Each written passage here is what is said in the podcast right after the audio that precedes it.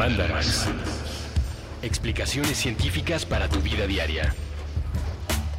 Con Leonora Milán y Alejandra Ortiz Medrano.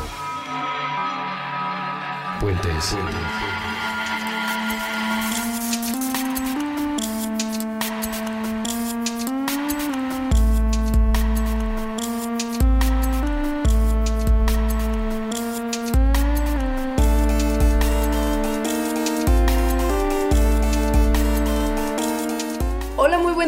fin estamos de vuelta. Sí, por fin no morí, pero cerca. bueno, no, no es para tanto, pero sí me quedé sin voz muchos días. Eso fue una tragedia y lo digo no solamente porque Mandarax no pudo tener remisiones nuevas en un par de semanas, sino porque yo entiendo el problema de quedarse sin voz. Es horrible. Y es una, de neta, es una de las cosas corporales más feas que te pueden pasar. Porque además duele, desespera, o sea, sí necesitas hablar para varias cosas. De hecho, tienes que hacerlo y entonces es peor. Sí, es real. Sí. Eh, agradecemos a toda la gente que estuvo desesperadamente regañándonos porque no teníamos Mandarax nuevos. No era que no quisiéramos, de verdad, ni estábamos echando la flojera, ni es porque en este trabajo no nos pagan, porque Puentes es buena onda y a veces nos paga un poquito para que justo no se puedan burlar de nosotros porque trabajamos gratis. y esas cosas. Entonces no digan eso, de verdad fue una situación extraordinaria. Sí. Y la verdad es que ahora estamos de vuelta y estamos muy felices de estar aquí. Sí, sí fue un poco por mi resistencia a, a utilizar antibióticos, pero lo logré. O sea, decidiste que sí era una infección después de todo y que te- ibas a evitar el antibiótico de igual forma. Era una infección viral, estoy casi segura. Mm. Sí. Entonces no, pues no tuve Sí, hecho diferencia. sí, exacto. Pero los médicos querían, querían darme antibióticos, as usual. Pero Alejandra no toma antibióticos porque es una de las cosas que nos llevarán, sin duda alguna, hacia el fin del mundo. Sí, uno de los desastres que nos llevará al apocalipsis. Como otro que también hemos hablado recurrentemente aquí en Mandarax, que es de nuestros peores enemigos, tanto de Leonora como míos, y son los plásticos en varias de sus formas, especialmente en botellitas de agua, bolsas y popotes. A eso le vamos a dedicar el Mandarax número 072, del cual usted está siendo parte en este momento, y que hablará, entre muchas otras cosas, de qué demonios es el plástico, por qué estamos ahogados en plástico y qué tan profunda es la contaminación que ya existe en nuestro planeta con ese material del diablo, y tres de las formas en las que consumimos más plástico del que deberíamos sin siquiera darnos cuenta que lo estamos haciendo a veces, que son las que Alejandra mencionó. Este Mandarax está lleno de mucho mal viaje y mucha culpa ambientalista, que creo que es más grande que la católica, pero está muy bien. Y sobre todo que ahora necesitamos fomentar la culpa ambientalista durísimo porque de parte de Estados Unidos nos va a llegar mucho mensaje equivocado de que las cosas que sabemos que son malas para el ambiente no lo son. Entonces tenemos que estar muy pendientes y muy despiertitos. Y también en el esta- año que sí. entra, Y también en esta época que se acerca la Navidad y los regalos y así, también hay que tener en cuenta esas cosas del plástico. Del plástico del mal. En algún momento puse en el Facebook de Alita un meme maravilloso que cuestionaba que si el plástico está hecho de dinosaurios porque pues Petróleo. El petróleo es originalmente un producto de residuos orgánicos que se han Fósiles, ajá. modificado a lo largo de los milenios. si los dinosaurios de plástico en realidad estaban hechos de dinosaurios. De alma de dinosaurio verdadero.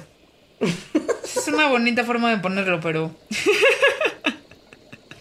El plástico es efectivamente un material que es de- hecho de compuestos orgánicos, como el petróleo, pero creo que la definición, bueno, la característica que lo define mejor es que son maleables y pueden ser moldeados en objetos sólidos.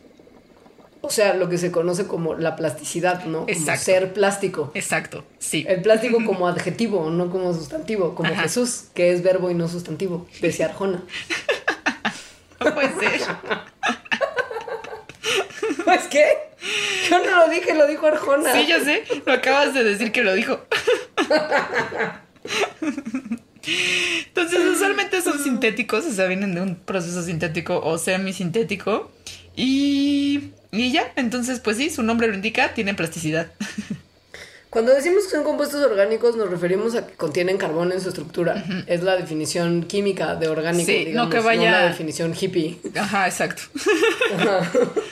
Son- Porque la realidad es que sí, o sea, algunos están derivados de petroquímicos, pero muchos ya están hechos también de otros materiales como ácidos polilácticos, celulósicos, derivados del maíz, por ejemplo. O del algodón. Eh, como cuestiones, sí, orgánicas en la versión hippie, pero transformadas a una cosa muy sintética. Son muy baratos de producir. Son muy fáciles de manufa- manufacturar y son muy versátiles como sabemos, como si volteas a tu alrededor y ves todas las cosas hechas de plástico. Además de que son permeables al agua. Entonces, todas esas características en conjunto pues los hacen perfectos para hacer miles de cosas. Desde clips hasta naves espaciales. Ajá. Entonces, muchos de los materiales que se usaban antes para hacer desde clips hasta naves espaciales, como la madera, la piedra, el hueso, eh, la piel, papel, metal, cerámica, vidrio, etcétera, han sido reemplazados por plástico. El momento en el que empezó este desastre, bueno, este como futuro desastre ambiental, porque en, en su momento no era así, no se veía venir el colapso, fue cuando un hombre llamado Leo Bakeland en 1907, o sea, este problema ya lleva empezado varios años, inventó el primer plástico completamente sintético que hoy en día se vende como objeto de antigüedad hipster en mercados del viejo Sí. que se llama baquelita y que es un plástico muy bonito porque tiene unos colores bien padres, una textura como mate y suavecita Sí. y una rigidez que ya no tienen los plásticos actuales. Está padre que se llama Baquelita, supongo que porque él se llama Leo Bakeland, ¿no? Bakeland, ajá, sí, sí. O justo. sea, es como si le hubieras puesto tú a tu plástico Milanita. Me encanta, quiero hacer algo. ah, ya sé qué voy a hacer, aunque sea una casa de empeños que se llame Milanita.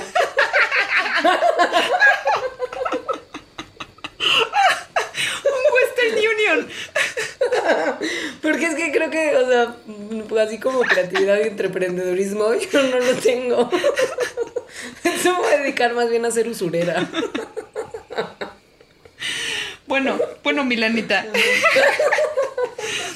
Bakeland hizo este en 1907 y em, empezó, sobre todo a partir de los 50, a dominar los plásticos muchísimas de las cosas, pero es hasta después que se dieron cuenta de que tienen una tasa de descomposición sumamente lenta. Entonces que si se tiran, si se desechan a la basura o al... o- es que se me ocurre esta frase de throw it away. Y como es, there is no away. O sea, No. Sí. Away pero is bueno, here. ajá, sí. Cuando se tiran, acá. se es eso, se tardan muchísimo en descomponer porque tienen moléculas, o sea, están compuestos de moléculas muy grandes. Entonces, ahí es cuando empieza el problema. Lo que está diciendo Alita de manera muy amable es que el plástico es difícilmente biodegradable. Quiere decir que si se tira y no se aprovecha por lo menos a su máxima expresión, uno está generando una pieza de basura que va a estar mucho, mucho, mucho tiempo sin poder ser descompu- descompuesta por lo que normalmente se encarga de deshacer la basura, que son la bacteria y el hongo como tal. Pero mucho, mucho tiempo es cientos de años. Ajá. O sea, eso quiere decir que la baquelita que inventó en 1907 Leo Bakeland va a estar, sigue aquí y, y seguirá. O sea, nos vamos a morir, se van a morir la siguiente generación y la otra y la otra y la otra. Y ahí va a seguir. O sea, quiere decir que la envoltura de chicle que se comió tu abuela cuando tenía 12 años sigue ahí. Sigue aquí. Sí, aquí está. Todo el plástico que yo he usado en mi vida sigue ahí y ahí seguirá. Y fíjate además que alarmante es el tema de que en los últimos 10 años hemos producido más plástico que en la totalidad del siglo pasado. O sea, en los últimos 10 años tú y yo hemos sido responsables Sí. de ser la generación que más plástico ha producido de lo de Bakeland y tu abuelita y su chicle y, Sí. ¿sabes? O Sí, sea, sí. entonces hagan la cuenta por favor de cuántos desperdicios plásticos va a tener nuestro planeta que desintegrar a la mala en los próximos milenios. Y aquí empieza lo más darks. O sea, porque además el plástico, uno de sus más grandes usos es en empaques, o sea, en cosas que son desechables, que se usan un ratito y ya. 50% del plástico que se usa solo se usa una vez y después se tira. Y solo logramos recuperar más o menos el 5% de los plásticos que producimos, por lo mismo, porque muchos de los plásticos además que se usan para empaque tienen un proceso ya de, voy a ser redundante, pero de procesamiento que no los permite reciclarse tan fácilmente como otros materiales. Entonces literal se, se usan una vez, se tiran y ya no se puede hacer nada con ellos. Se tira tanto sí. inmediata. se tira tanto plástico cada año que cada año es se puede cubrir la Tierra cuatro veces con lo que se tira. Cada año. es que este programa me va a hacer llorar. Estas son las cosas que me hacen llorar. Si usted considera que el plástico además es una cosa barata, ¿no? Que sí lo es, porque finalmente el costo al usuario es poco y por eso ha sido un empaque y un producto tan exitoso a lo largo de los, de los años. Piense que el que se produzca todo el plástico que usamos ocupa más o menos el 8% de la producción de petróleo del mundo. Que eso si ya uno lo pone como en, en- en- en precio real, o sea, en costos ambientales y en costos monetarios, el producto termina siendo mucho más caro de lo que nos resulta a nosotros, ¿no? O sea, como que tiene costos mucho más profundos de lo que nosotros estamos recibiendo como consumidores. Y peor todavía si empezamos a considerar que las alternativas a los plásticos producidos de derivados del petróleo son producidos en forma de bioplásticos, es decir, con materia orgánica, que muchas veces, salvo que sea materia orgánica de desecho, como lo que sobra de las cosechas, implica usar cultivos que podrían ser para consumo humano o animal para la producción de plástico. Y esto es, me parece que ambientalmente más caro Sí, que el tema del petróleo. sí. Em, O sea, toma. todo está mal. Sí. Cada minuto se usa alrededor del mundo un millón de bolsas de plástico. Está No muy ser. impresionante eso. Y toman cada una de estas bolsas de plástico o cualquier otro producto de plástico entre 500 y 1000 años para degradarse. El problema es que si uno piensa que igual y tal vez lo tira al mar y ahí se resuelve todo nuestro problema porque ¿Qué? el mar es increíblemente grande y uno puede hacer como que las cosas que aventamos ahí no están. Porque el mar sí es, oh, güey. sí, claro. El 46% de los plásticos flotan y puede estar flotando por años hasta que eventualmente se concentra en ciertos lugares gracias a las corrientes marinas. Y de hecho, hay ahora en este momento mi- miles de millones de toneladas de plástico que están en justo puntos clave de las convergencias de las corrientes de los océanos, que abarcan más o menos el 40% de la superficie de todo el mar que tenemos en el mundo. ¿Qué? O sea, ya, ya cubrimos el 40% del mar de plástico. Porque el plástico flota. Somos, ¿Y? un- somos una especie Ajá. asquerosa. Y el problema es que esto obviamente afecta a los animalitos y seres que viven en el mar o Pues están sí. relacionados con el mar. O sea, un millón de pájaros marinos y cien mil mamíferos marinos mueren anualmente por esa cantidad impresionante de plástico que está en nuestros océanos. Y unos mueren de formas muy horribles. Sí. Horribles que pueden ver No en YouTube. queremos... Que pueden Sí, ver en. YouTube. No queremos volver a hablar nunca más de la tortuga con el popote, pero creo que este es el buen momento para darle como carpetazo a ese episodio tan horrendo del internet. Yo no lo vi nunca, pero me lo contaron y con eso tuve suficiente. Sí. Está horrible. Es que no. Sí. Eh, y esto de que los animalitos y, se coman el plástico, habla, o sea, al estudiar cómo se lo comen, especialmente en algunas aves marinas, habla del gran pro- problema que tenemos de basura en el mar. Hay unas aves que se llaman fulmares que solo se alimentan de cosas del mar. Entonces, cosas del mar incluyen, pues, pececitos, por ejemplo, pero plástico también.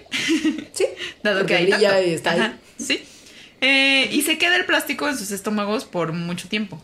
Entonces, los, algunos investigadores han examinado durante décadas el estómago de estas aves y han visto que eh, ha incrementado a, los- a lo largo de los últimos 40 años sustancialmente la contaminación por plástico gracias a lo que están viendo en el contenido. Es decir, cuando ven los estómagos de estas aves es como si estuvieran viendo una foto de la contaminación en ese momento. Y cada vez la contaminación es mayor, lo cual quiere decir que los estómagos e intestinos de estos pajarillos cada vez están más llenos de plástico. Y todo tiene obviamente una correspondencia directa a que nuestros mares están cada vez más llenos de plástico también. Y que finalmente, pues sí, el 40%, como lo mencionamos, de nuestros océanos ya tiene cantidades de plástico importantes. Y estas, en vez de estar como en movimiento y flotando nada más, están empezando ya a convertirse en formaciones novedosas, semigeológicas, pues, o sea, Pues como sí. formaciones Ajá. reales, como cuerpos de tierra, digamos, pero que no son de tierra, sino que son de plástico. O, O sea, sea, cuerpos, so- islas sólidas de plástico. Exacto. Hay un ente que yo no he tenido el gusto de ver, pero del que sé y que conozco de su existencia y que tú también probablemente mucho del público que nos escucha también tenga esa misma relación de saber que está ahí, pero nunca haberlo visto, que es el gran parche de plástico, o sea, como esta extensión de plástico que cubre el mar. Que hemos visto fotos, Yo lo he visto en fotos. que hemos visto sí. videos, pero que no es algo que tenga, o sea, cuando uno va a la playa um, Chacagua, no tiene un visual del gran parche de plástico que está sobre nuestros océanos. Está en un lugar en el Pacífico, que es lejano a nosotros y por lo tanto podemos hacernos de la vista gorda. Es muy grande. Es muy grande y la cosa es que ya está empezando a crecer no solamente para arriba, sino también para abajo. O sea, desde que se le descubrió en ¡Qué horror! 1997, que fue el descubrimiento a cargo de un hombre llamado Charles Moore, que estaba haciendo una carrera de barquitos transpacífica, que es una carrera que va de Los Ángeles a Honolulu. Y en el medio, pum, se encontró con este monstruo de plástico y dedicó, después de esa carrera y de ese descubrimiento, toda su vida a estudiar el fenómeno. O sea, él es el hombre que es el día de hoy el experto en plástico del Océano Pacífico.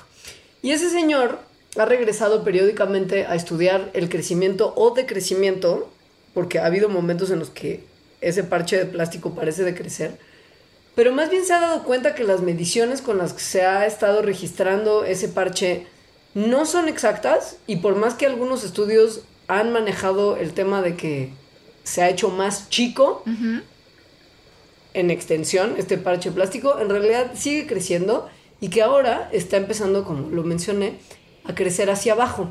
¿Piensa usted que muchas de las cuestiones plásticas que flotan en nuestros mares son implementos de pesca, como redes, por ejemplo? Y esas redes se van encajando en la parte de abajo de este como, como esta amalgama de plástico y permiten que otras piezas de plástico se peguen a ellas y entonces se van creando como pues, como- Formaciones. como formaciones, Sí. como si fueran estalactitas, pero de plástico abajo de la isla de plástico. Y esto está permitiendo que estas islas sean cada vez más sólidas y más de alguna forma permanentes. ¡Qué asco! Sí, qué asco. Esta, esta, según yo, esta isla mide lo que mide Texas. Que son. El, no, el, el gran parche. Ajá, el gran las parche. islas como ya más formadas son más chiquitas. Pero Bueno, sí, el gran parche. O sea, el gran enorme. parche mide lo que mide Texas, que son 700 mil kilómetros cuadrados. O sea, un Sí. tercio de México. Y siete veces Cuba. Sí.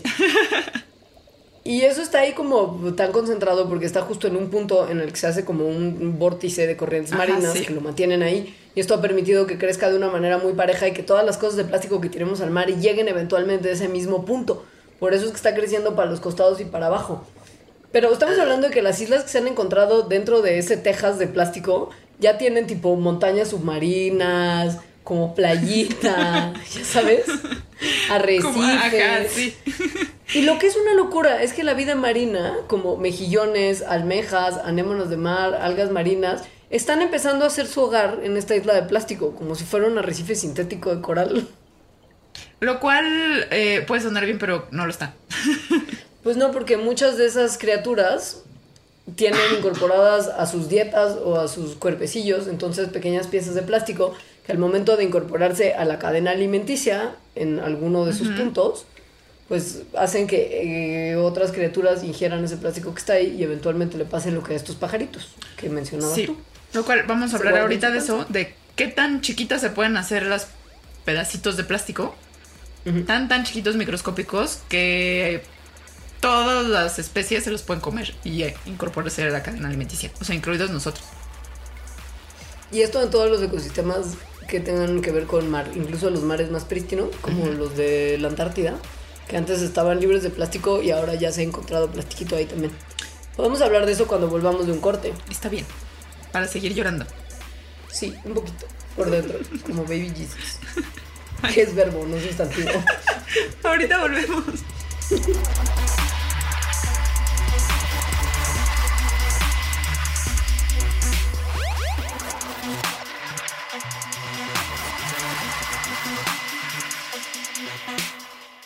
Hace mucho tiempo, en una realidad muy, muy extraña, no había luz, ni espacio, ni tiempo, ni nada. Nadie esperaba nada de nada, hasta que nos sorprendió con todo. Y entonces pudimos movernos, morirnos y ver.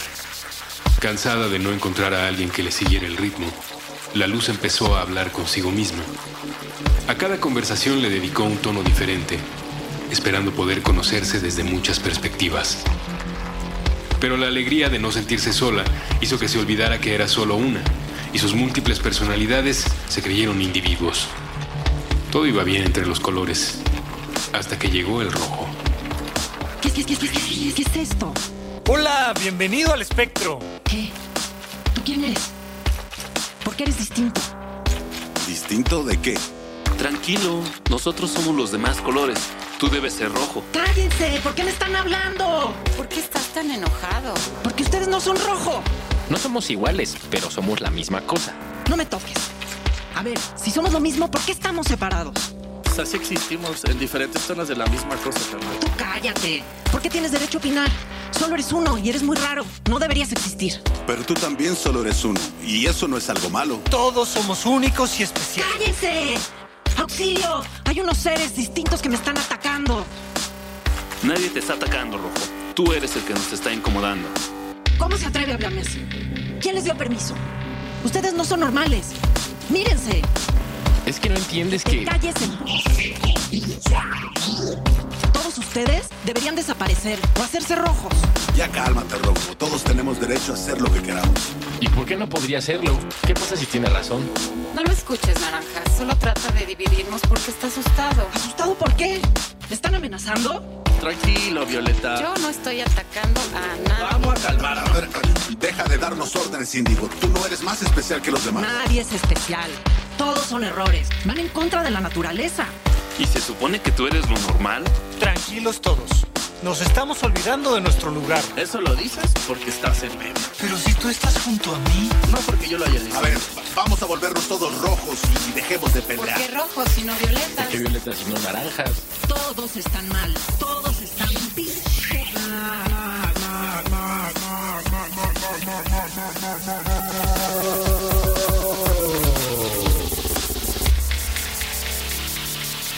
Desde entonces, los colores discuten lo mismo. No alcanzan a percibir la luz, pues están rodeados por ella, constituidos por ella. Todos pertenecen al mismo campo eléctrico magnético mutante, como nosotros. Idénticos y diferentes. Puentes. La sustancia del otro.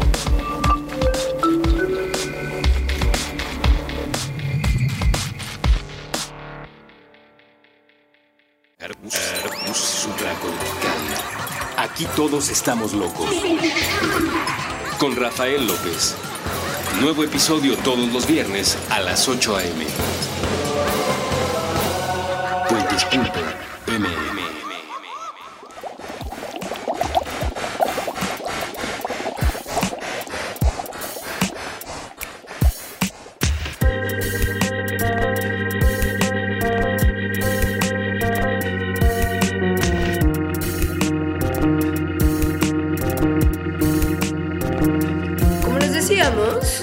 de ir al corte y que les adelantábamos que mencionaríamos con más profundidad al regresar, el plástico se ha encontrado ya en todos los rincones del mundo, incluso en aquellos en donde normalmente no hay gente y por lo tanto no habría tanto desperdicio y tanta basura producida, ¿no? salvo la ocasional de alguna expedición científica o unos turistas extremos o qué sé yo. La bolsa de sabritas de la exposición científica. De la expedición, perdón. por ejemplo. Pues no, piña, ya la Antártida, que era el lugar más recóndito del mundo y al que pues menos gente va normalmente y que tendría que estar limpio y libre de basura, Que es la Antártica.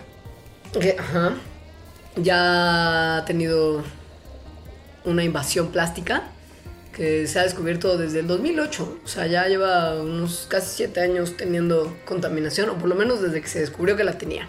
En donde no se ven estas como grandes islas de las que hablábamos hace rato, como la del Pacífico, pero sí acumulaciones más pequeñas que han venido flotando pues desde estos otros lugares. Lo que, mm, lo que está muy grave, o sea, además esto de señalar cómo efectivamente no hay away, o sea, no hay todo lo que, o sea, el mundo es uno, ¿no? Es un sistema y lo que tiras tú puede llegar a cualquier lugar. Este eh, está muy preocupante Porque puede que, aunque sea menos, el plástico que se encuentra en la Antártica tenga un efecto desproporcionado al que podría tener en el Pacífico o en el Atlántico. Ya que estas como islitas que llegan pueden traer bichos, o sea, bacterias, por ejemplo, o incluso algunos animalillos, desde lugares muy lejanos hacia la Antártica, donde hay otras especies a las cuales podrían pues afectar. Es decir, que no es nada más el plástico como tal que se va a atorar el aro de su six pack de chelas en el hociquito Ay, de, un pequeño pingüino, ajá, sino que tal vez el microbio como tal que venía de otro lugar va a ir a invadir a Y poblaciones cuyos sistemas inmunes no están listos para recibir ese tipo de contaminación. Exacto. Y les podría hacer mucho mal si de por sí ya están pasando aceite por el tema de los cambios de temperatura, pero tantito que le estemos mandando el bicherío desde acá. Todo me hace llorar. Sí. Ah, y bueno, ¿te acuerdas que el 46 de... Sí, ¿no? Era como 46% de plástico que flotaba, Ajá. que mencionamos también Sí. ahorita hace unos minutos. Sí, sí. Bueno, el resto de plástico no flota, O sea, se hunde. se hunde. Se Ajá, hunde. Y quiere decir que el piso del mar, Está donde viven lleno. un montón de organismos también, muy increíbles y que solamente existen ahí, de los cuales depende además la estabilidad de todos los ecosistemas marinos en sus distintas capas. Eh, pues sí, ya está cubierto de basura de plástico como tal también. O sea, no solo las tortugas están en riesgo de eh, la cosita del six pack que se atoran y entonces crecen deformes, sino No. que en el fondo del mar hay un montón de otros plásticos que están cambiando el ambiente en ese lugar y que va a tener repercusiones de las cuales no sabemos muy bien cómo van a ser. Por ejemplo, los corales, ¿no? Que algunos están un poquito más profundillo. Tal Están en el fondo. En un mar. Ajá, sí. Sí, pensamos Sí. en un mar no tan profundo, porque los corales están más o menos en áreas so- someronas. Sí. Pero pues, los corales son organismos vivos que si se les cubre con basura de plástico, como bolsas de plástico, mueren porque no tienen acceso a la luz, los nutrientes y la vida que los sostiene. Esto Y- sí, ay.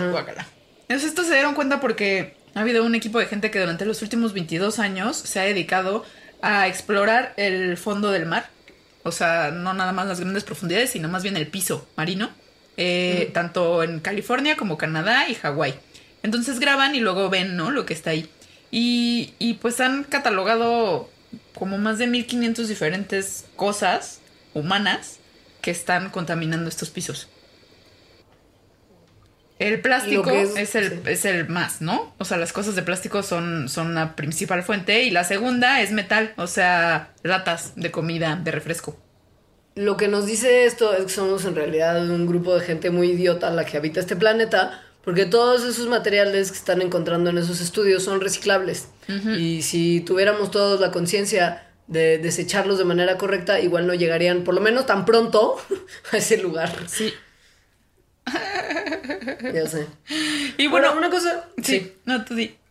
No, que una cosa que es muy interesante es que si bien esto es un colapso, ya mucha gente lo está entendiendo como una especie de marcador del impacto que los humanos estamos teniendo al ambiente y un antes y después de una era geológica reciente, por decirlo de alguna manera, que no se ha hallado muy bien cómo medir cuándo empieza ¿no? O sea, como que se sabe más o menos cuándo empezó.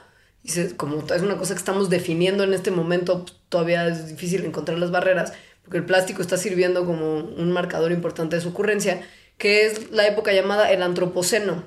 Es digamos que la época del dominio y desastre que el hombre ha producido en su paso por la Tierra. Y hay gente que está diciendo que el plástico para si nuestro si nuestra raza logra sobrevivir más de 50 años y el calentamiento global no nos mata antes, que las generaciones futuras van a poder marcar con exactitud el inicio del antropoceno a partir de toda nuestra basura de plástico y el desastre que esto genera, porque pues como lo mencionamos, el plástico se va a quedar ahí más tiempo que nosotros. Y lo que está muy fuerte es que el plástico está haciendo una nueva roca, Ajá. tal cual. Que se va a poder estudiar como Ajá. los otros estratos Sí. geológicos para marcar el origen y término de eras geológicas distintas. Esto porque, ¿no? Está todo este plástico, ya dijimos cuánto, que llega al mar y a la playa. Y entonces en las playas, el plástico, y que además se empieza a romper en partículas o en cachitos mucho más pequeños, se comienza a derretir. Y entonces cuando se derrite, se mezcla con los sedimentos. O sea, por ejemplo, eh, fragmentos de lava, conchitas. Y de esa manera empieza a ser como una amalgama de un nuevo tipo de material rocoso que le han puesto plastiglomerato. Que además, al parecer, se va a quedar para siempre en el registro de la Tierra. Va a ser como, sí, pues el Eoceno tenía estas piedras, el Paleoceno tenía estas otras, el Antropoceno tenía la plastipiedra como tal. los aliens cuando los aliens cuando lleguen a estudiar como la, la, Tierra ya sin humanos van a entender cuándo empezamos a mandar todo al demonio gracias a la plastipiedra. Ay, la plastipiedra está asquerosa también. Sí, porque además la plastipiedra acaba de ser registrada como tal, o sea, alguien se dio cuenta de que estas formaciones rocosas estaban ocurriendo, pero puede ser que llevemos mucho tiempo incorporando a nuestra vida y a nuestro, al suelo de nuestro planeta este tipo de materiales novedosos, solamente no se habían descrito antes. Claro. Su ocurrencia es más alta, por ejemplo, en áreas donde hay actividad volcánica por las altas temperaturas. Pero, pues podría estar en más lugares también. Sí, pero además también algo que está muy interesante de la plastipiedra es que em, eh, la manera en que se derrite no es que se derrita por el calor del sol. Pensaban que se derrite también porque había corrientes de lava que hacían que se derritiera y entonces se mezclara con estas cosas. Pero en donde la empezaron a localizar, que es en una playa que se llama Camilo, em, no ha habido erupciones volcánicas desde antes de que se inventara el plástico. Entonces se dieron cuenta de que la plastipiedra se forma cuando la gente quema el plástico, ya sea de manera intencional como para deshacerse de él, entre comillas, o de manera no intencional al hacer fogatas. Entonces, no solo la plastipiedra es producto de un producto humano, el plástico, sino de una acción posterior también, que es el quemar. Idiotas. Es que me da mucha ansiedad de verdad pensarlo. O sea, si hacemos un recuento de lo que hemos hablado hasta el día de hoy, hablamos del parche del Pacífico, que es un problema que cada vez está siendo más grande, del plástico que está en la pancita de los animales, que cada vez es un problema mayor y que está cobrando cada vez más víctimas, del piso marino cubierto de plástico, que mata corales, que mata corales, y de una numeralia que es de ponerse a llorar instantáneamente. O sea. Sí. Y teniendo en mente siempre la tortuga con el popote en la nariz. Siempre eso, siempre presente. También tengo yo siempre presente la tortuga que tiene justo el del six pack, que está como deforme, como si tuviera cintura. sí, eso es horrible. No Me, fue como risa nerviosa. Sí, es O sea, no me causa gracia. Pero lo que creo que es muy interesante es que todas estas cosas están interactuando desde hace mucho tiempo de formas en las que tal vez todavía no estamos conscientes que hay interacción. Es decir, los pequeños plásticos en la dieta de los organismos que hayan cambiado algo en la vida de estos organismos, no directamente matándolos, que haya cambiado algo, digamos, a nivel como ecosistémico que no se pueda rastrear. O que no es tan fácil, ¿no? Como señalar. O sea, que, que no es un cambio directo. Eso. Ajá. Y que queda claro que no solamente tenemos material de estudio para años, sino que esto es una consecuencia ya tardía de un proceso que sabemos desde hace mucho tiempo que está ocurriendo. Y que no está disminuyendo. o sea, y en absoluto, porque si estamos hablando de que desde el 90, o sea, desde hace 10 años hemos producido más plástico que en todo el siglo pasado, quiere decir que neta no estamos aprendiendo de esto y neta nos vale. Sí, nos vale tanto que cada vez que te subes a un Uber, bueno, tú no. que hay personas que se suben a un Uber y que van a llegar en 20 minutos a algún lugar donde podrían tomar un vaso de agua, aceptan de todas formas la botellita de agua. Y sobre todo las que son mis archi, ultra, mega, hiper enemigas, son las que son realmente pequeñitas. sí, ya sé. Como de 200 mililitros que no te alcanzan ni para mojarte los labios y estás nada más tirando que la tapita, que la etiqueta, que ya la botella de PET como tal, por supuesto. Pero la cantidad de plástico por esa cantidad de agua tan ridícula es desproporcionada es desproporcionada y además a mí, a mí de verdad sí me desquicia mucho el hecho de que vas en un coche hacia un lugar. O sea, vas a llegar a un lugar. Sí. No estás en un viaje en avión de 12 horas, ¿no? O en la, o, bueno, en la carretera, ¿no? O sea, que de Ajá, repente, o, sí. exacto. O sea, vas a llegar a un lugar donde seguramente va a haber vasos y va a haber agua. Te puedes esperar. No solamente puedes, creo que te deberías esperar.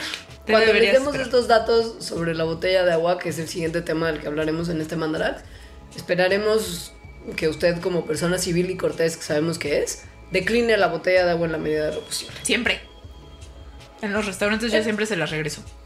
Yo también, porque pido un vaso con Yo agua, también. no una botella de agua. Sí. Bueno, la- el agua embotellada es la bebida más. mm, que más se vende, sí, más vendida en todo el mundo. O sea, y además es súper cara. O sea, el precio que, que se paga por mililitro de agua embotellada es miles de veces más que el precio que se paga por el agua que viene en, en la tubería, ¿no? O sea, por el agua potable.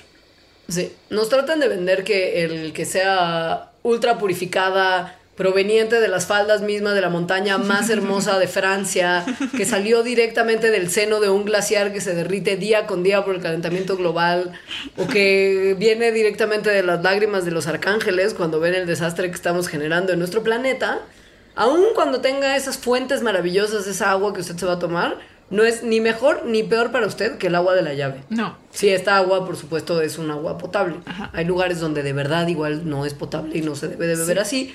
Y hay que purificarla y filtrarla, pero eso es otro tema.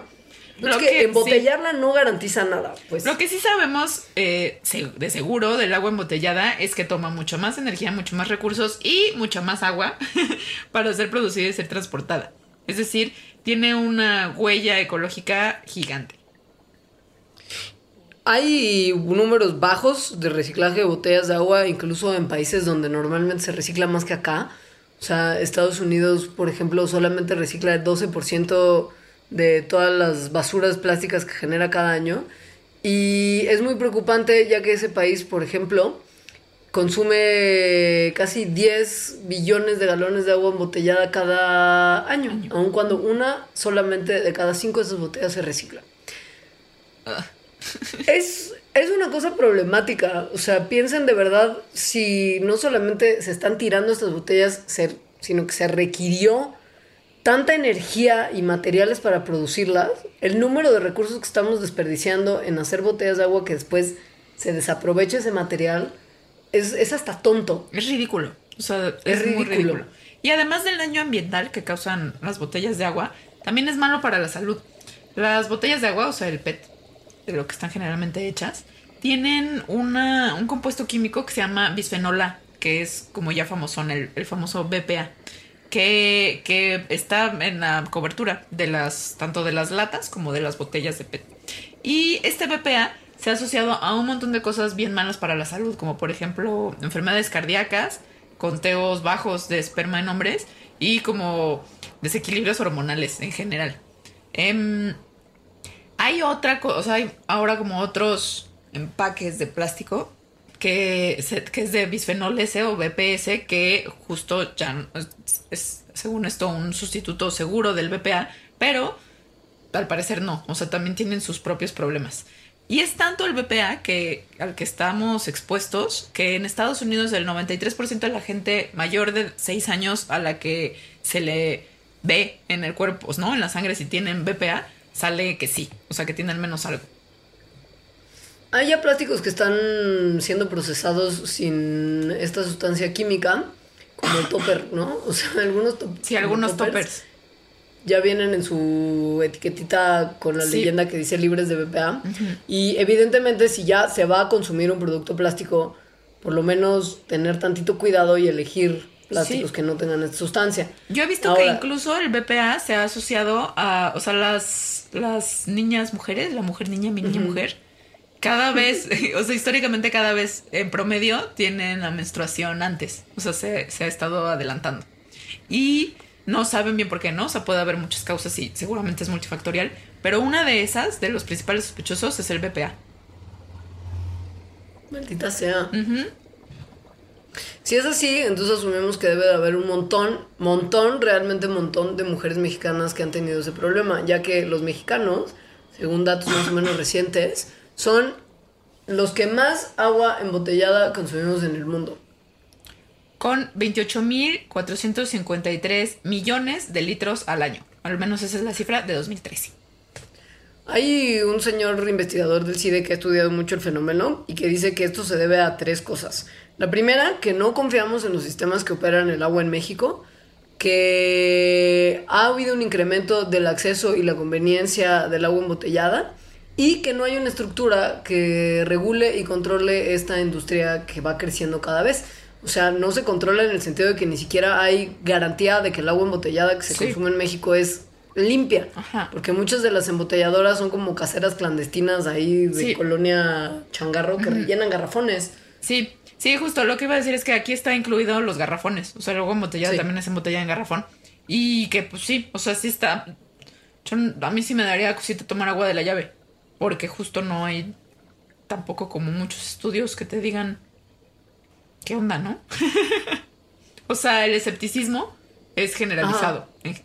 Y hay lugares en donde depende mucho, o sea, la zona de cuál sea la calidad del agua. O sea, sí, según yo sí hay zonas, por ejemplo, en la Ciudad de México donde abres la llave y huele feo. Ahora, hay momentos en los que huele un poquito feo porque huele a cloro, que es una sustancia que se le añade al agua justo para hacerlo un poquito más potable.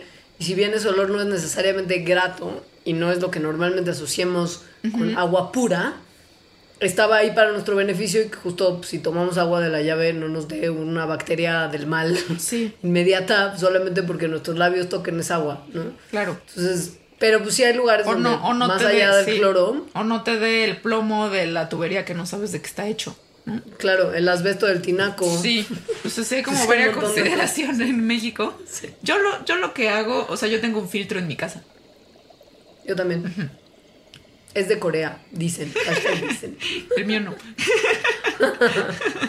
Ahora, si fueras una ama de casa normal con una familia numerosa, Ajá. como gente que la BBC entrevistó para hacer estudios también recientes en, en la Ciudad de México, y vivieras, por ejemplo, en Iztapalapa, que igual el agua no es tan limpia, Ajá. esa alegación no, no lo sé, o no sé si ella nada más discrimina el agua de la llave por randomness, Pues eh, les pongo, porque desconfía. sí, les pongo en la bitácora. Hay un documental súper bueno que se llama H2OMX, donde viene como todo el problema y lo absurdo del sistema de agua en la Ciudad de México, que llueve muchísimo y, y es un problema, lo, cual más bien tendría que ser un, potencial. ¿no? Ajá. Claro, Eh, si aprovecháramos el agua lluvia. y viene gente que creo que está en Iztapalapa donde eso, abren la llave y está asqueroso. Claro. Bueno, pon tú que esta persona que la BBC entrevista desconfía mucho de su agua y en su casa viven siete personas. Pum, papá. Entonces, cada semana hay que comprar dos garrafones de 19 litros que cuestan 13 pesos cada uno, más otro de 11 litros. Y a mitad de la semana tienen que rellenar por lo menos uno de los grandes. Se está haciendo un gasto constante de agua para mantener hidratada literal a una familia numerosa. Y que como ya, dijo, ya dijiste, la calidad de esa agua que está comprando esa señora es dudosa también. Ajá, ese es el problema. O sea, Y es una cuestión que va empeorando conforme estamos metiéndole más presión a los sistemas de distribución de agua en México. Tú que vives ahora en Valle de Bravo, pasas, me imagino, muy seguido frente a los distribuidores del sistema Cutzamala, Sí. que es con el que le robamos el agua a estados colindantes al DF y la traemos para nosotros, pero que a veces, pues cuando hay años más secos, nos cuesta mucho trabajo robar y hay delegaciones que además de que está sucia el agua, pues tienen un suministro irregular y de repente sí necesitan eh, requerir del agua embotellada. Sí. Pero pues el problema es que no solamente la gente que lo hace por necesidad, sino hay mucha gente que lo hace por, como por pura desconfianza. Nomás porque no creen que el agua sea buena porque es de la llave. y es un negociazo. O sea, para las embotelladoras de agua, sí es un súper, súper negociazo. Ah, Son tres las empresas que controlan el 82% del mercado de agua embotellada en México, que son Danone, Coca-Cola y Pepsi. Y No son del. No, no, además, son empresas que no son necesariamente asociadas con el bien mágico, ¿no? No. O sea, como en el imaginario de las personas. Qué sé yo. Y las ventas de agua embotellada de estas principales empresas son de 13 mil millones de pesos en 2015. O sea, sí, sí es un negocio. Lo que es una cosa muy tremenda es que junto con estas cifras también se ha calculado que hay unas 7000 embotelladoras de agua, aun cuando solamente son tres empresas las que tienen el 82% del mercado. Y quiere decir que hay muchas de estas embotelladoras que son pequeñas empresas y algunas clandestinas. O sea, es real que muchas de las embotelladoras no le garantizan a usted la seguridad, entre comillas, que le garantizaría, qué sé yo, PepsiCo, entre comillas. Todo entre comillas. Y aunque estamos hablando que en estas cifras está también el agua de garrafón, eh, sí hay un componente muy importante de agua en bote, o sea, de botellitas de agua, de estas que son nuestras peores enemigas. En el mundo, diariamente se consumen 21 millones de botellas de plástico, que pues te duran lo que te duró el agua, ¿no? O sea, 20 minutos. Y también hay 21 una cosa millones al día. Y es que es, es que es una cosa que también tiene, una, tiene un otro lado que es muy perverso, que no es ya ni siquiera en términos ambientales ni en términos de desconfianza de la gente en los políticos, sino es el cambio de concepto del agua como un derecho humano y una necesidad básica que todos tendríamos que tener cubierta, a una comodidad, a un bien de lujo.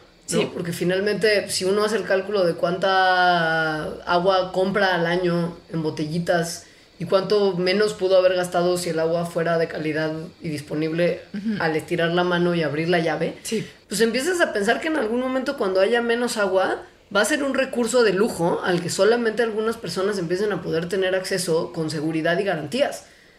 Y estamos fomentando esas prácticas perversas desde ya, Sí. aun cuando todavía no nos enfrentamos a un problema real. Sí, o sea, el consumo, que compres un agua en la tiendita, está, o sea, es parte de este sistema en el que estás haciendo del agua una mercancía. Sí. Eso va a ser un problema en el futuro. Marquen nuestras palabras. Lo que, recomienda, y botella de agua, como bien. lo que recomienda este investigador del CIDE es, eh, para, para que no siga aumentando este consumo de agua embotellada es eh, educar sobre la capacidad que tienen los organismos aquí en México de tratar el agua, o sea, para como que tener más confianza, instalar sistemas de tratamiento caseros, o sea, filtros, y cambiar los patrones de consumo, o sea, no agarrar la botella de agua al Uber y ni comprar botellitas de agua. No es difícil. No, O sea, parece que sí, pero no tanto. no, ninguna de las tres está difícil. Unita cosa más y ya vamos al corte para cerrar el tema de las botellas de agua. Sí, Este es una especie de dato curioso que a mí siempre me ha volado la cabeza. y que es el porqué de la fecha de caducidad en las botellas de agua. Ajá. O sea, el No agua se si echa se ha fijado que ajá, en los costados de las botellas está como la fecha de caducidad, como si usted estuviera viendo un litro de leche. Sí. Pero, Pero, ¿qué pues el agua no se echa a perder. ¿O sí? ¿O sí? es en realidad la botella lo que se echa a perder. Ajá. Eh, el proceso de por qué se empezó a etiquetar el agua con fecha de caducidad es largo y es una de las inconsistencias en los sistemas de regulación gringas que tanto hemos tocado también en Mandarax, tipo que un estado dice que todo tiene que tener una fecha de caducidad y entonces empiezan a estampar todas las botellas por igual, no importa cuál sea el producto que está O sea, dentro. no importa si sí se echan a perder o no. Ajá, y entonces pues el agua, digamos que era más barato en bot- como etiquetar todas las botellas, que solamente etiquetar algunas con fecha de caducidad. Entonces dijeron, bueno, ponle y ya se hizo una práctica comúnmente establecida en Estados Unidos. Pero después de un tiempo empezaron a pensar que igual no estaba mal que tuviera estas fechas de caducidad, porque las botellas de agua, como las botellas como tal son de plástico, el plástico eventualmente sí tiene una fecha de caducidad. No porque se echa a perder, sino porque tiene la capacidad de dejar pasar ciertas cosas del exterior al interior. O sea, se O vuelve sea, es permeable. ligeramente poroso. Ajá. Sí. El PET, que es el polietileno tereftalato, palabra dificilísima, y el, el- el plástico más grueso del que están hechos los garrafones, son hasta cierto punto permeables, o sea, muy minúsculamente, pero permiten que entren olores y sabores del mundo exterior. Entonces, Y eventual, mande. no, nada. O sea, que en ese sentido se echa a se- perder, se pero le- no se es. le mete al agua. Sí, o sea, entonces se echa a perder en el sentido de que te vas a. O sea, va a tener un saborcillo. O un olorcillo. También estos, como, como ya dijimos, estos plásticos tienen, o sea, sueltan algunos compuestos químicos que pueden ser tóxicos. Lo que pasa es que no los sueltan mientras más tiempo pase. Desde que se embotellan empiezan a hacer esto. Sí. Y hay procesos como la exposición al calor que los aceleran. Entonces, si usted ya va a ser un necio y va a tomar agua de botellas o envases de plástico, procure no exponerlas a altas temperaturas, incluyendo el sol, por ejemplo, adentro del coche. Sí. Y bueno, con Porque eso. acelera. Y para, y para llorar, secar nuestras lágrimas, ¿te parece Sí. que vamos a un corte? Sí, y volveremos a hablar de otras cosas igual de feas.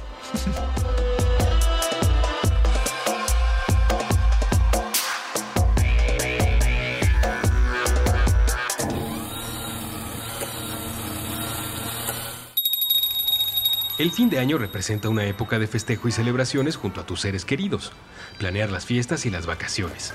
Con todo esto, el tiempo se hace corto y comprar los obsequios para la familia y amigos se complica. Comprar en el último momento y recibir tus regalos en la puerta de tu hogar es posible gracias a Rush, la tienda inspirada en compras express. Con Rush, compra y recibe tus obsequios ya envueltos, sin filas, sin filas, intermediarios, sin complicaciones, desde cualquier lugar y hasta donde te encuentres. En esta época de celebraciones, compra rápido y seguro con kitching.com.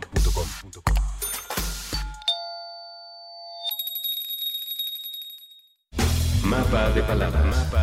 Un viaje sobre la literatura infantil y juvenil.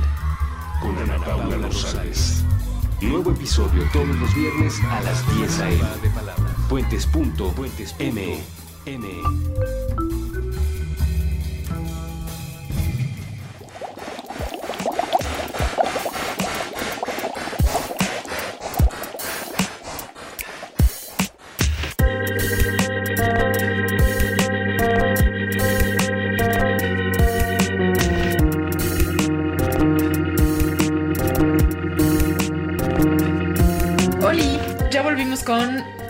El mal viaje continúa. Contraataca el plástico. La amenaza de los drones de plástico. Es que además el mal viaje continuará muchos. O sea, ya no va a existir humanidad, yo creo, y continuará. Yo creo que eso, es un hecho. Ajá. O sea, si yo tuviera que apostar ahora una chela con el alien que va a llegar a desenterrar, a desenterrar la plastipiedra,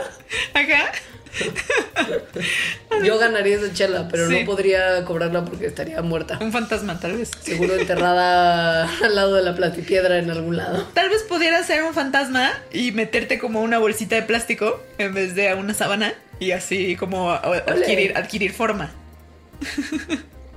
Me encanta la idea, ser como literal como un monstruito de plástico como de los cazafantasmas. Que además Como sí. el bonito Ajá, que sí, sí. aterroriza a Nueva York al final Sí. de la primera película. Sí, y además tiene como el simbolismo de que sí es del terror, ¿no? O sea, las bolsas de plástico en realidad sí son del terror. Me encanta, creo que ese debe de ser nuestro próximo disfraz de Halloween. Me parece bien, sí, sí. De Solo bolsa de el verdaderamente hippie entenderá. O quien haya escuchado este mandarax. Entonces sí, las bolsas de plástico, otro de nuestros grandes enemigos. El, el grueso de las bolsas de plástico del que hablaremos en esta sección del Mandarax es de la bolsa de plástico como del súper, la que tiene asas y te dan como de una a ocho bolsas por Sí. tanda. Sí. cosas que compres. Y sabes que si osas tener una lata entre tus compras, eso merece como seis bolsas de plástico al momento de llegar a la caja. Sí, sí. Y, y si Y si traes. tienes como frutas y verduras, Y un jabón. 10 bolsas. O sea, si, si compras frutas y verduras y aparte un jabón, el jabón merece su bolsa propia. Va en ¿no? bolsa Como en la lógica del empaque. Lo Va a contaminar mis productos. Sí. Lo que me desespera más de las bolsas, o sea, todas las bolsas de plástico las odio en general. Pero las que más así, que casi no puedo y me he tenido que frenar para en el súper decirle a las personas por qué, por qué, es cuando las verduras o las frutas las meten en bolsas de plástico. O sea, como, como una papaya adentro de una bolsa de plástico o una penca de plátanos adentro de una bolsa de plástico. Ujú. Guay, o sea, A mí me ponen particularmente mal las toronjas porque son como resistentes a incluso al apocalipsis nuclear y no pasa nada si las traes ahí rondando. Nada necesita-. Sí, en realidad nada necesita una bolsa de plástico. Aparte. O sea, Igual, por ejemplo, o sea, el, el ejote. Bueno, el ejote pensando, sí. Y el ejote como que de repente igual se puede caer Claro, el ejote entre sí. las rejas del carrito. sí, ejote y champiñón. Y ya, creo. El chícharo chino, si es que usted compra esas cosas. Bueno, sí, ejote, Pero ejotiformes. muy poco más. Sí, Ajá. sí. Entonces, bueno, eh, las bolsas de plástico incluso las, o sea, ya las que te dan como para cargar, las que tienen asas y que se usan mucho para después la, el bote de basura del baño y así. Aunque les des reusos, o sea, algunos reusos, finalmente van a acabar en el mar, ¿no? O, o sea, van a, van a estar ahí por mil años. O sea, yo, yo, yo sí soy por un mundo sin bolsa de plástico. No sé si sería lo ideal, o sea, incluso para las cosas para las que normalmente se utilizan esas bolsas en la vida de las personas, que es como para tirar la basura en la casa, siempre hay alternativas. Sí. En el caso de, los, de la basura orgánica, ahora sí hablando en el aspecto ambiental hippie de la palabra orgánico, sus desperdicios orgánicos como restos de comida y etcétera, pues de repente sí necesitan una contención de ese tipo. Sí, yo Como más chiquita, pero pues podría, si usted vive en un lugar con esas posibilidades, tener un compostero, por ejemplo. Sí, yo lo que hago es tirar, bueno, sí, las tiro en mi universidad hippie que tiene un compostero muy grande, o sea, las junto en mi casa como en una cubetita y las llevo y las tiro. Eh, pero cuando no vivía donde vivo, o sea, cuando vivía en el DF y que no tenía esa posibilidad y no tenía un compostero, las tiraba directamente, o sea, tampoco usaba una bolsa, sino había como un bote de orgánicos para todo el edificio y entonces lo tiraba ahí directamente, ¿no? Sin bolsa. O sea, sí, meter orgánicos en una bolsa de plástico es también absurdo. Es un poco absurdo.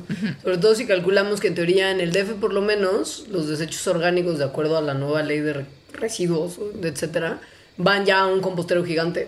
Sí, creo que en, en esta onda de no solo los plásticos, sino de la basura en general, es la, la gente, o sea, es muy fácil que dices como, ok, tengo aquí mi bote y en el momento en que sale de mi casa, mágicamente desaparece, ¿no? Y no, no es así. O sea, de hecho, en el momento en el que sale de tu casa hay una persona que seguramente va a tener que abrir esa bolsa que lleva una semana cerrada con residuos orgánicos asquerosos, eh, o el vaso que tiraste de vidrio y se, ¿no? Va a tirar esa bolsa y no lo envolviste en papel y se va a cortar. O sea, sí hay que pensar en toda la vida que tienen las cosas que utilizamos. Sí, del principio al último momento que no es cuando nosotros dejamos de tenerlas. Se calcula que mm, se consumen alrededor del mundo entre 500 mil millones y un billón, pero de billón de los billones de nuestro sistema, que es sí. un millón de millones. Sí. No es el billón gringo. O sea, entre 500 mil millones y un millón de millones de bolsas de plástico al año alrededor del mundo. Es, ah, eso me hace llorar muchísimo. de Sí. verdad. Y aun cuando hay una diferencia entre el costo ambiental de usar bolsas de plástico por sobre bolsas de papel, porque antes en otros países te extendían la pregunta de si querías bolsa de papel o plástico para llevarte tus compras en el súper, y ahora ya eso no se hace, pero pues también usar bolsas de papel no era una alternativa que fuera ambientalmente sustentable, y mucho menos en las cantidades en las que necesitaríamos producirlas hoy, si fuéramos a sustituir todo el uso de bolsas de plástico con papel, ¿no? Pero pues tiene un costo ambiental importante y sobre todo, por ejemplo, ¿ves que desde que pasó también la ley de, de, eh, como desechos y cosas aquí en el DF, también cambió el material con el que se hacen las bolsas del súper para hacerlas reciclables en cierto modo y biodegradables hasta cierto punto, como para que a los supers les dejaran seguir dando bolsas? Esto hace que ya ni siquiera las puedas reusar tanto porque se rompen fácilmente. Entonces, lo único que estás logrando con eso es que en vez de darle varios usos, estás creando un producto de un solo Más uso y completamente desechable. Sí. Y, y que además en esa cuestión de, o sea, sí hay que tener cuidado en, en todas las formas degradables que existen los plásticos, que son un montón. Y, y, por ejemplo, las que son con, con la luz, o sea, que se degradan con luz solar, pues entonces tienes que tener en cuenta que tendría que estar expuesta a la luz solar para degradarse, lo cual es poco probable, ¿no? Si se echan un tiradero. Entonces sí hay que estar como... O sea, es como muy fácil irse por el, el greenwashing. O sea, por decir, ah, ya estoy haciéndolo bien porque esto es chaca chaca degradable. Y en realidad no te ocupas de saber qué es lo que le va a pasar a ese desecho una vez que se va de tus manos. No ayuda a enterrarlas, no ayuda a quemarlas, no ayuda a tirarlas al mar. Si se entierran porque no se degradan, si se queman porque contaminan, si se tiran al agua porque eventualmente se desintegran en pedacitos muy muy chiquitos que son las que, acaban en el sistema digestivo de peces, otros animalitos marinos y aves marinas también. Entonces ninguna forma de desechar ese tipo de bolsas es correcta y ninguna nos va a quitar del problema.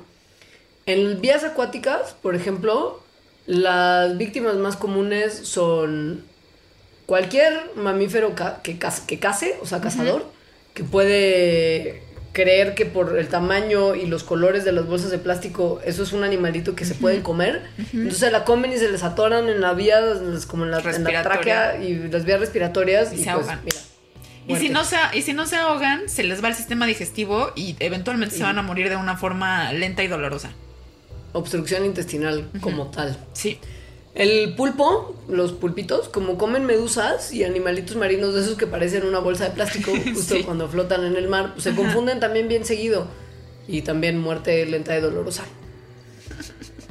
Y pues estas cosas además tienen, justo como lo mencionábamos, ¿no? Impactos en otros puntos de las cadenas alimenticias y las redes tróficas que no se pueden cuantificar en cuántos pulpos murieron al año por una bolsa de plástico. no. O sea, el problema va mucho más allá. Y como los otros plásticos, se van a tardar en degradarse cientos de años. Sí. En tierra enterrarlas tampoco y tenerlas así como justo esperando que el poder de la bacteria y el hongo descompongan y hagan su magia, no es tampoco inocuo, porque muchos animalitos que viven en lugares boscosos mueren porque se comen también las bolsas y además de repente, por ejemplo, si alguno muere por eh, inhalación o, de, o, o digestión no, intenci- no intencional, si no se comió la bolsa completa, ese mismo pedazo de plástico tiene el potencial de matar más animales. Pues, Sí. o sea, al parecer un producto de plástico tiene posibilidades de matar sin intención a un animal cada tres meses. O sea, Sí. sí, o sea, nuestro disfraz de Halloween sí está súper pertinente. Es súper del terror.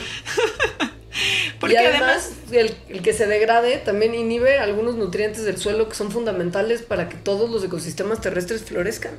ahora, hay gente que piensa que las bolsas de plástico eh, se pueden reciclar, lo cual es verdad, se podrían reciclar, pero viéndolo realistamente, o sea, viéndolo en los hechos, menos del 1% de las bolsas de plástico alrededor del mundo se reciclan. O sea, los intentos que se hacen por reciclarlas son, han sido inútiles. Es, digamos, más caro para un gobierno, por ejemplo, de una ciudad como la nuestra, tratar de reciclarlas que más bien ya tirarlas a la basura y ya. O sea, no, va- no vale el costo del proceso de reciclaje, el beneficio, digamos, del material obtenido. Entonces, bolsa de plástico sí está fatal. Usen menos bolsas de plástico, por favor. O no usen.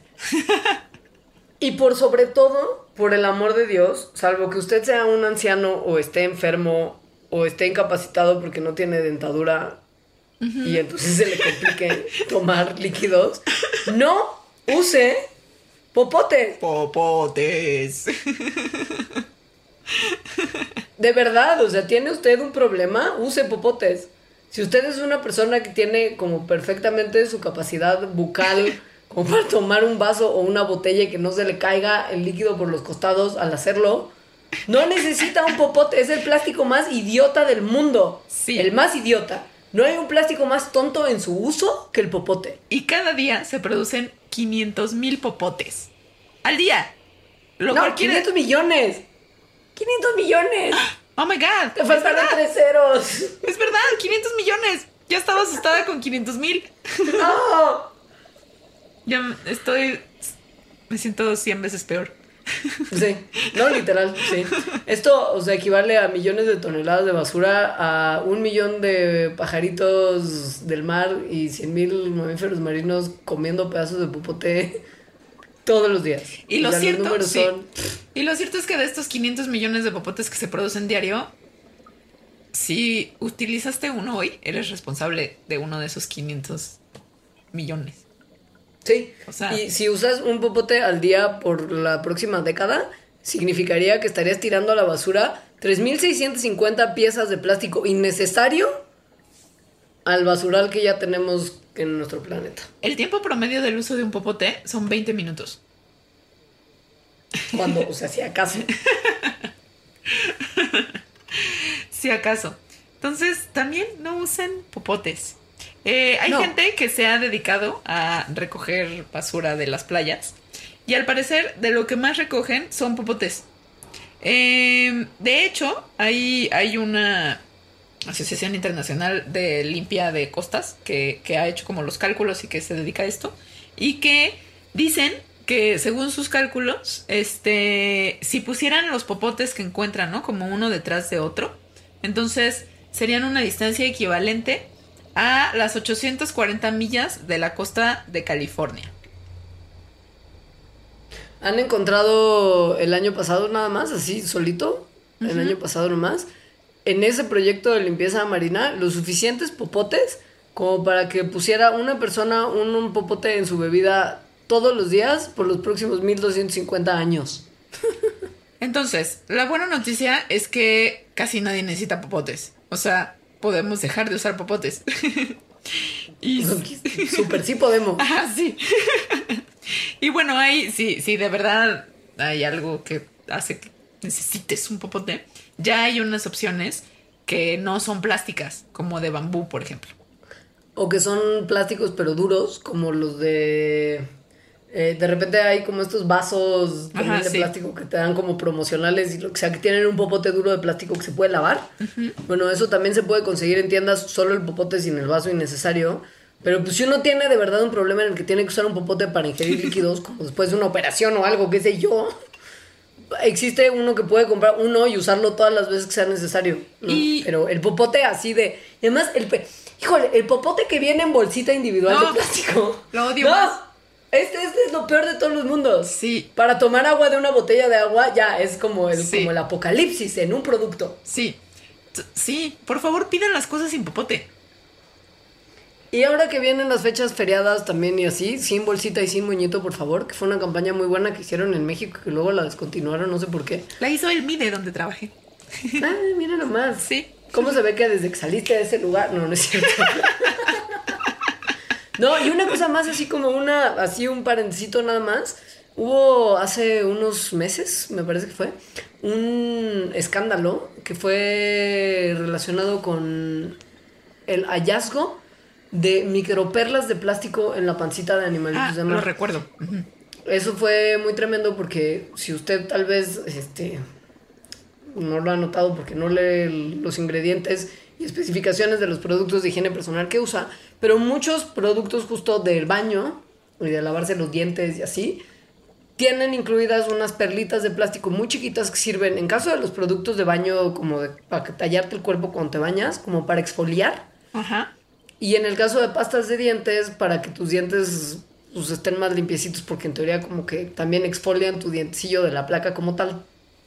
Y el problema es que esos plásticos son tan, pero tan, pero tan pequeñitos que pasan a través de los filtros de agua de las plantas de tratamiento. Entonces se van en el agua de, o la regadera o el lavabo cuando uno se lava los dientes, pasan por los filtros, no se detienen, digamos, para ser reusados o reciclados o procesados de una forma adecuada y se van directo al mar y entran inmediatamente a los ecosistemas marinos por ingestión.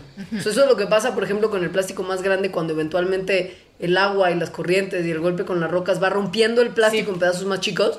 Pero aquí digamos que ya lo estamos mandando listo para ser ingerido. Entonces, fíjense en sus productos de belleza y si dice que tiene microperlas o en inglés microbeads, entonces no lo compren. Hay algunos productos de exfoliación que usan pedazos, por ejemplo, de semilla de durazno, que funcionan como un exfoliante natural y que eso sí es biodegradable. Entonces, piénsenlo bien y aun cuando sea más barato huela a menta y les prometa frescura y tersor en su piel, piénsenlo Sí, dos veces. Compren cosas hippies. Yo vi una campaña de, del plástico que hay en los mares y de cómo se integra a las cadenas alimenticias, que era un como un platito de sushis hecho de, de- como de bolsas de plástico y desechos de plástico, porque según esta campaña, lo- o sea, todo el sushi que te comas, o sea, básicamente todo el pescado que puedas comer va a tener algún resto de plástico microscópico. Ole, con ese mensaje ya los dejamos, ¿no? Creo que ya es suficiente. Suficiente mal viaje. Por favor, no utilicen botellas de plástico, bolsas de plástico, popotes, ni nada que no sea necesario y que sea sumamente desechable. Sí se puede. Súper se puede. Súper se es puede. solamente cosa de poner un poquito más atención. Sí. Se los prometemos. Sí. Y bueno, De verdad. muchas gracias por escuchar este mal viaje. Si nos están escuchando de noche, ojalá y no sueñen con la tortuga y el popote. Ay. Digo, yo nomás digo. Bueno, gracias. Comentarios y sugerencias, por favor, nomás. Ah, sí. A eh, nuestras redes sociales. que yo soy arroba alita-emo. Yo soy arroba leos, mandarax es arroba mandarax y en Facebook estamos como mandarax.go, no, facebook.com diagonal mandarax lo explica todo. Ya saben que las claves que nos gusta que nos pongan en los, en los tweets y así para saber que están oyéndonos hasta el final. La semana pasada, bueno, el Hace programa dos, pasado, ups, eran rata de dos patas y honky dory. ¿Quieres escoger una nueva? Sí, quiero escoger plástico de satán. Yo quiero tortuga, tortuga popote. Ok. bueno, bye. Adiós.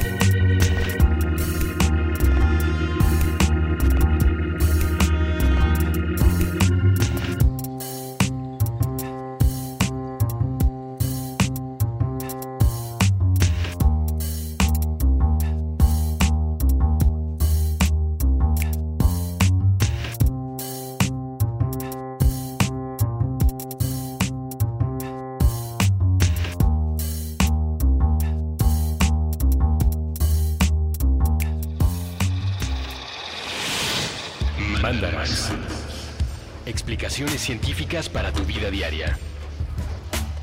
Con Leonora Milán y Alejandra Ortiz Medrano. Puentes.